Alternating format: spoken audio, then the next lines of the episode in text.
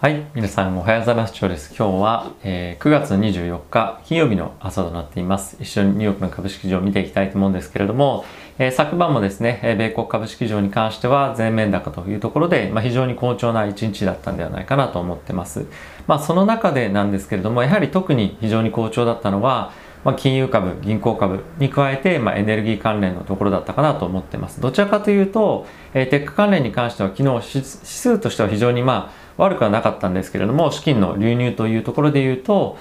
まあ非常にやっぱりここ最近の金利の上昇昨日すごかったんですよね金利の上昇がなので、まあ、そういったところもあってでかつ今後、まあ、今世界的に金利が上がっていってるような状況に今なってるのでそのあたりのリスクっていうのも、まあ、リスクというかそのあの好調さを、えー、取りに行くというところもあってやはりこの辺りに資金が非常に集まってるんじゃないかなと、えー、思っています。えちょっとですね、金利だったりとか、まあ、その辺の数値すべて一緒に見ていきたいと思うんですけど、まず指数の方からいきたいと思います。え米国の株式市場なんですけれども、えダウがですね、プラスの1.48%、えー、S&P がプラスの1.21%、ナスダックがプラスの1.04%、えラッセル2000がプラスの1.82%といった推移となっていました。で米国の10年債の金利なんですけれども、え昨日はですね、1.44まで上がっていて、約13ベースぐらい上昇していましたでかなりこれ大きなジャンプですよねあの米国の FRB のですね、えー、昨日公式の、まあ、今後の見解というところが発表されていましたけれども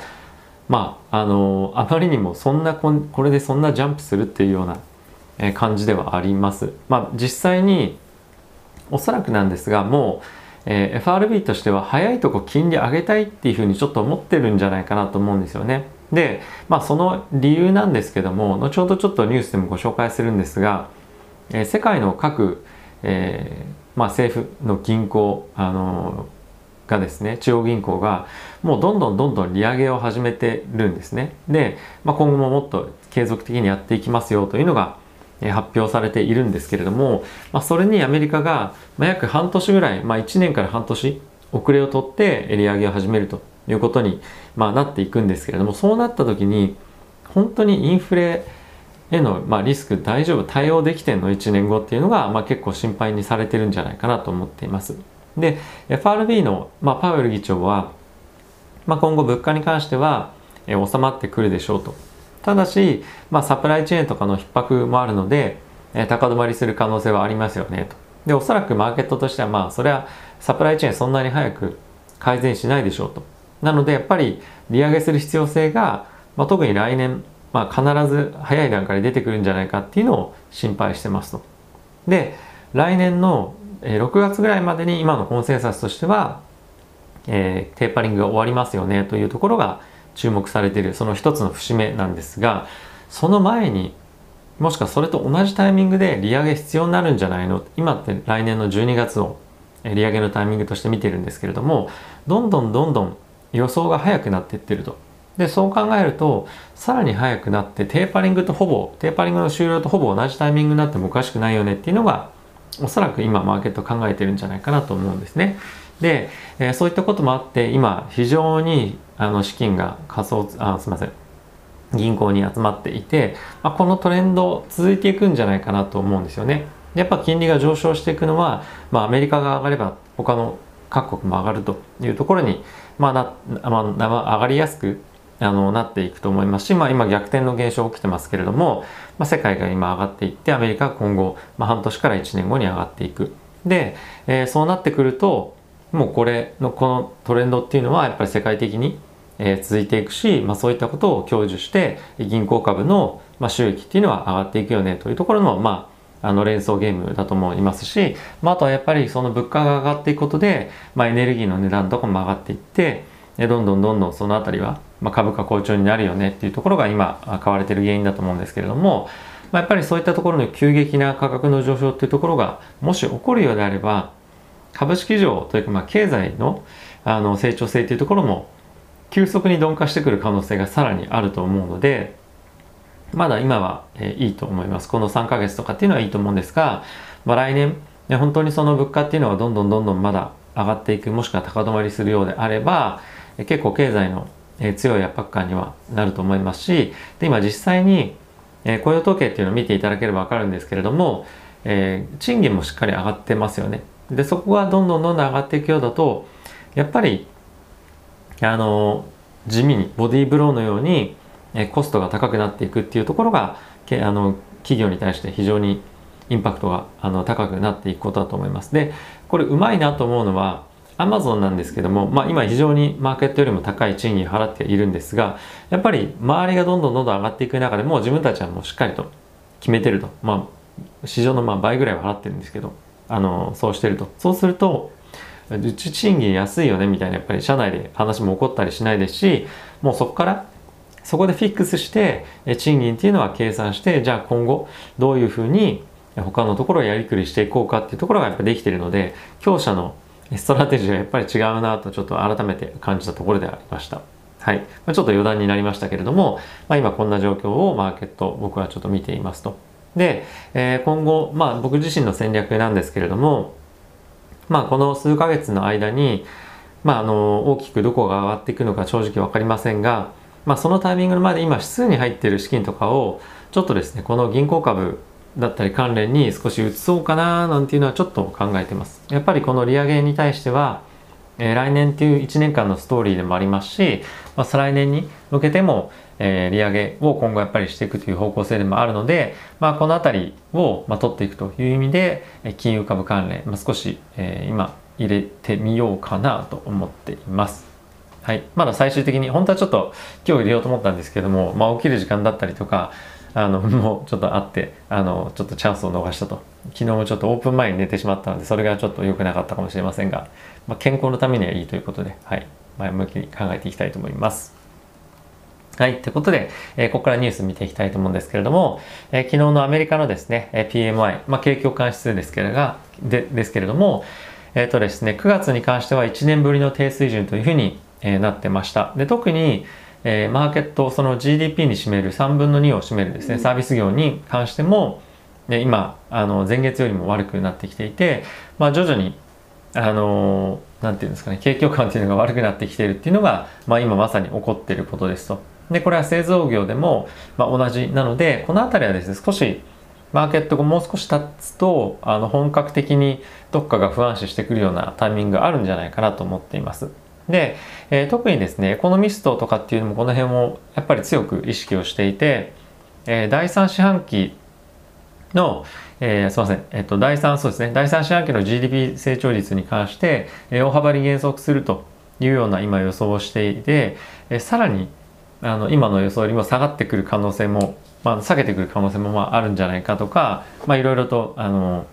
まあ、注目はされてますと。で第4四半期も今の感じだと、今上がるっていうふうに見られているんですが第3四半期よりも、まあ、そういったところも本当に維持できるのかっていうところが、えー、注目ポイントだと思うので、まあ、あまりにも楽観的な、えー、その全全体的な経済的に楽観的な目を、ね、持っていくっていうのはちょっと危ないかなとやっぱ思っています。僕のポートフォリオは、えー、基本的に今テック関連が中心というかほぼ全てなんですけれども、まあ、そのあたりも少しえー、やっぱりセクター分散をしていく必要も、えあるかなというかやっぱりリスクヘッジのために、ね、していこうかなというふうには考えています。はい。次見ていきたいんですが、引き続き中国恒大の関連ニュースが非常にたくさん出てきているんですけれども、えっ、ー、とですね、デフォルトを回避しましょうというところで、えー、中国の政府とかっていうのもちゃんとオフショアに、えー、なんですかね、あのデフォルトをオフショアの債券、例えばドル建ての債券とかも、え回避するようにえしてくださいねという指示があったんですが、まあ、どのようにしなさいとかっていう具体的なものはなかったりしていてあまりちょっと情報がないのが、え現状かなと思っています。なその中で、まあ、一部の報道だったりとか、まあ、いろんな人が言ってるのはオフショアもう見捨てるんじゃないかっていうふうに言っていたりするんですね。で一応これ僕の個人的な見解なんですけれどもオフショアに関してはじゃあもう利払いしませんよっていうふうになるとやっぱりそのオフショアっていうのは例えばドル建てとか海外の人が投資する際のあの意味なんですけれども例えば我々があの我々だけ海外の人だけ、えー、利払いがされないとかっていうふうになるとじゃあもう中国のけあの、まあ、なんですか会社か企業にはもうお金貸しませんよってやっぱなっちゃいますよね。なので、えー、中国の政府としてもやっぱオフショアの資金源っていうのはかなり重要だと思うんですよ。企業にとってもそうなんですが。なのでしっかりとあのオプションに対しても僕は対応していくんじゃないかなと、えー、思っています。この辺りはあのまだまだちょっと情報が足りないところではあるんですけれども、えー、非常に重要な資金源だと思いますしむしろ、まあ、ちょっとあの痛み分けじゃないんですけれどもあのちゃんと国内の方もそれなりのダメージはあの食らわされると思うのでこの辺りはあの今後ニュース見ていきたいと思います。でウォール・ストリート・ジャーナルの記事には、えっとまあ、地方自治体に対してそれなりのですね破綻をあの、まあ、中国古代の破綻があるのでそれに対して備えておくようにっていうようなお察しはですねお達しはですね言ってるようなので、まあ、やっぱり何かしら、え、短期的に、えー、そういった悪いニュースが出てくると思うのでまあその辺りはえー、覚悟しておいた方がいいかなと、え、思ってます。まあ、あとですね中国古代の債券持ってる人特に、えー、海外投資家で中国古代の債券持ってる人に関してはもうそもそもあのデフォルトもするという前提ですし、まあ、すぐにお金が返ってくるとかっていうような話をえー、思ってはないと思います。まあ、この辺りは、まあ、いろいろそうなんですけれどもいろんな国がデフォルトする際に、まあ、例えばアルゼンチンの債券がデフォルトするとかっていう際にももう結構いろんなファンドが、えー、買っていって最終的に国と交渉してしっかりと資金を持って帰るっていうようなこともあったりするんですよね。なので、まあ、この辺りは投資家保護っていう観点からよりも中国の投資家に対しての姿勢というところの方がまあ非常に重要であの、まあ、この辺りどういうふうなハンドリングを中国がするのかおそらくこの後どんどんどんどん他のデベロッパーもですね破綻をしてくると思いますので、同じような対応が求められる中でじゃあそのそれを踏まえて中国はどうしていくか、えー、判断していきたいと思います。はい次行きたいと思いますが、まあ、スタンダー、えーと、スタンチャートっていうスタンダードチャータードっていう銀行があるんですけれども、まあ、彼らはですねイマージングマーケット中国を含めた新興国ですねに対して、えー、今非常にたくさんの資金を貸しているんですけれども、まあ、そこが、まあ、中国恒大への、まあ、この債務問題が起こったからといって引き続き中国へのあの投資興味っていうのはまだまだ続いてますよ続きますよ我々もまだ投資していきますよみたいなことを発表していましたと。まあそれは今自分たちでお金貸してるんだからそういうよねっていうのがまあ僕の第一印象です。実際にあの中国のこのスタンダードチャーターのあの、まあ、なんだろうビジネスとは関係なく、まあ、あとは中国古代でも関係なく今は、えー、もっと注目されてるのが中国の成長性ってこれから本当にまだ伸びるのっていうところもやっぱ重要だと思うんですよね。今のこの、えー、デベロッパーの問題が起きているのも中国の今成長性が、まあ、もう限りあるものなんじゃないかというような見方になってきていることから、まあ、マンションが売れなくなったりとか資金がつかなくなったりとかっていうふうなことがまあ起こっていると。なので、まあ、この辺りはその中国恒大の問題の先にある中国自体の成長率、まあ、この辺りを見ていかないとあまり語れない問題かなと思うので、まあ、その辺りも引き続き、え注目していきたいと思います。はい、次なんですが、ヨーロッパの方で、えブースター接種、3回目の接種ですね、ワクチンの、の、えことがですね、10月の初旬に開始をされるということが、まあ、大体そんな感じですよというスケジュール感が発表されていました。で、やっぱり使われるワクチンに関しては、ファイザーバイオンテックなんですけれども、まあ、この辺りはですね、えっと本当に必要な人にワクチンをまあ、提供しろみたいにふうに言っていたヨーロッパがどうするかっていうところが注目なんですが基本は65歳以上ですとか基礎疾患を持っている方を中心にやるということが発表されていました。でおそらくこれがどんどんどんどん世界各国で進んでいくと思いますのでこの辺り株価どういうふうに反映していくかっていうのは注目したいところではあるんですが、まあ、おそらくこの辺りに関してはもう完全に織り込まれていると思いますので、えファイザー、バイオンテックの株がバンバン上がっていくっていうのはまあないと思うんですが、まあ、これをあの機に本当に、えー、ワクチン、まあ、コロナのそのかあの感染拡大っていうのが収まるのかどうかこの辺り非常にやっぱり我々にとって、まあ、さらに重要なポイントだと思うので、まあ、そっちの方向性に、えーまあ、注目をしていきたいと思います。はい。次はですね、イギリスの中央銀行なんですけれども、利上げの根拠は非常に強まって、今後利上げにしっかりと舵を切っていきますよということを発表していました。で、これアメリカと同じようなあのスタンスというか状況なんですけれども、まあ、今非常にインフレ率が高いですということが、まあ、今言われていて今後そのインフレ率っていうのは徐々にあの収まっていきますよと、まあ、これ全くアメリカと同じことを言っていますとでここ最近ですねあのエネルギーの価格とかっていうのが上がっていて特に天然ガスなんですが、えー、まあ、そういったこともあってあのインフレが高止まりするかもしれませんと。全く同じこと言ってんなっていう感じなんですけれども、まあ、あとはそういった、えー、あのそういったというかサプライチェーンの供給が非常に逼迫していて第3四半期の GDP 成長性が、えー、下方修正される可能性がありますよではなくて下方修正されたんですねあのイギリスに関しては。なので、まあ、同じようにやっぱりアメリカも下方修正してきたりとか、まあ、減速していくんだろうなっていうのがこういったところを見てもえー、あのまあ、感じられるかなと思っています。であとは、えー、来年の、えー、2月までに一旦利上げをするというのが、まあ90%ぐらいマーケットですでに織り込んでいてでかつ、えー、2022年の間に、まあ、何回利上げをしていくかっていうところが今後焦点になっていくんですけれどもまああの大体1回から2回ですかねあのっていうところが今のところの予想らしいです。2月に1回、えー、5月に1回が今のところの予想だと思うんですけれども、まあ、これ今後もどんどんどんどん利上げっていうところがあの早まってくる可能性は十分あるので、え、注目をしていきたいと思います。で、ノルウェーの中央銀行は、え、今回ですね、まあ、昨日なんですけれども利上げをしましたと。で、12月にも利上げをします。で、かつ2022年には4回利上げしますというふうに、もうすでにほぼほぼ大体あの宣言ではないんですが、まあ、そういうような話でまとまっているそうです。でこういったところを受けてやっぱりあのアメリカの方で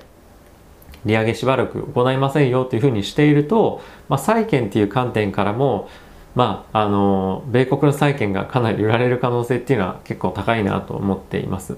はい。まあ、そうなると金利がどんどんどんどん上がっていくことで、えー、国内の、まあ、企業の借り入れの資金とかっていうところにきあの借り入れのコストですね。ちょっと今お腹鳴っててすいません。あの借り入れのコストが上がったりとかっていうふうにするので、えそれはやっぱりあの結構ダメージになりかねないですし金利が上がっていくことで、え株価が圧迫される可能性があるのでちょっとやっぱ来年少しあの警戒じゃないんですけどあの、まあ、その辺りは注目してちゃんと見ていき判断をするというところが重要かなと思っています。はい。ということですいません。えっ、と、こんな感じなんですけど、いかがでしたでしょうか？僕はちょっといつもですね警戒警戒みたいなことを言い 言いがちなのでまああのその辺は、まあ、僕の性格でもあると思うんですがまあそれなりに今まだリスクは取ってはいるんですけれども来年に向けてえこの辺り、まあ、金利が上がってくる、まあ、そのエネルギーの価格が上がってくるというところをどのように対処するかっていうのは、まあ、皆さんも考えておかなきゃいけないポイントかなと思いますし僕自身はまずは銀行株のリスクを取るというところで、まあ、一つ調整をしていきたいなと考えています。はい。ということで、ちょっと動画長くなってしまいましたけれども、えー、今日も非常にいい天気ですし、まあ、外を散歩に行ったりもしようかなと、えー、考えています。はい。今日はちょっと僕はお休みなので、まあいろいろと本も新しく買ってですね、ちょっと読みたいなと思ってるのがいくつか溜まってるので、まあそういった時間に使っていければなと思います。はい。皆さんも良い、えー、一日、そして週末をお過ごしください。ではまた次回の動画でお会いしましょう。さよなら。